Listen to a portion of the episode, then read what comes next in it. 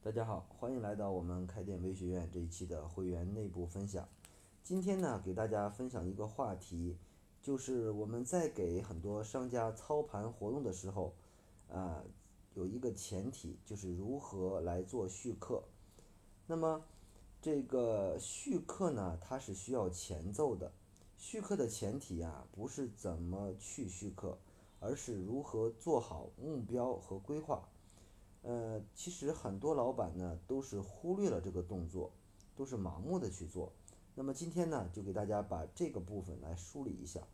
呃，首先给大家呃总结一下，续课前奏它是有一个公式的。啊，我们准备一个活动之前的续课，首先呢要有目标，做规划，然后呢有一个责任分配，要设立奖惩机制，最后呢是执行总结。那么整个五步都做完，才能够形成啊一个续课的这么一个节奏，才能够保证一个结果。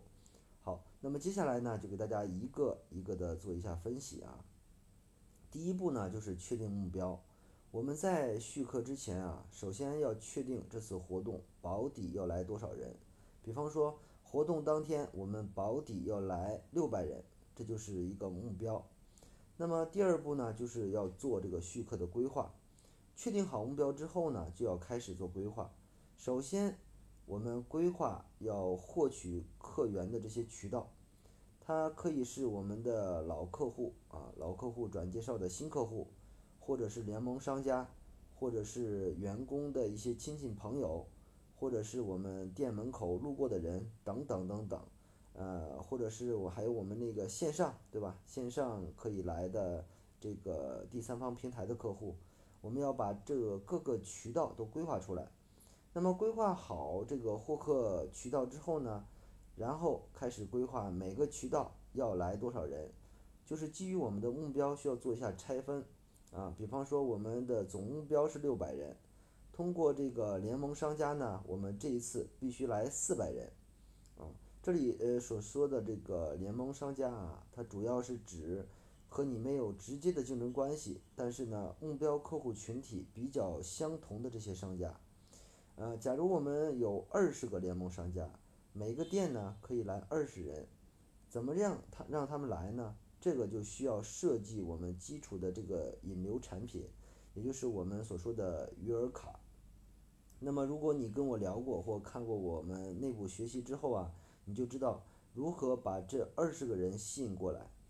那么，假如呢续客的时间是二十天，那么每天在联盟商家店里的客户必须有一个人去这个续客的店。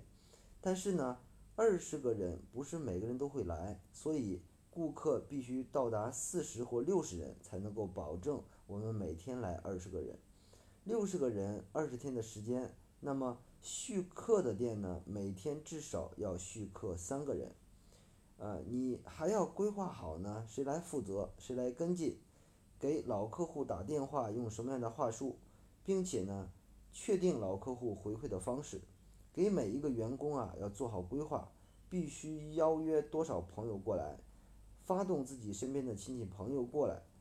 假如通知二十个老客户，如果还想要他们带朋友过来。需要什么样的激励政策？这些呢都是需要提前规划清楚，这就叫做续客前的规划。第三步呢就是我们的责任分配。那么计划好之后，责任分配呢要到每一个渠道的负责人，一定要分配到人。比方说老客户这一块必须有专人负责，呃保底要来多少人，然后呢要测试不同的邀约方式，比方打电话、发微信。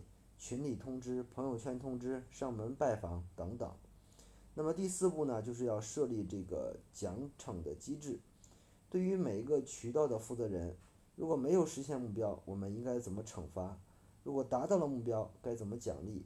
这些都要提前设计好。最好呢，需要呃所有人签一个军令状啊，然后一个纸质的啊，把它念出来，开一个启动大会。那么第五步呢，就是执行总结。在执行的过程当中呢，我们要不断的总结。比方说，打了两天电话啊，然后发现不对，就要总结，啊，每天都要总结再优化。第二天呢，我们用新的方法再去做测试，啊，针对鱼塘那边能来多少人，也要不断的去做跟进，啊，只有不断的总结，那么我们才能够把控这个最终的效果。这个呢，就是一个很严谨的五步的过程。我们在真正做续客的时候啊，是不能够任由其自由的发展的。其实，像一个大的公司，它的发展都是要制定规划和发展目标的。那么，我们开小店，同样也是要制定自己的目标和规划的。那么，一场活动也是一样的道理，只有规划到位，才能够按照我们所确定的目标形式去发展。否则，我们一场活动凭什么能来六百人呢？单单只是靠发几个宣传广告，或者是做一些传单、做做地推活动就能来六百人吗？这个是不可能的。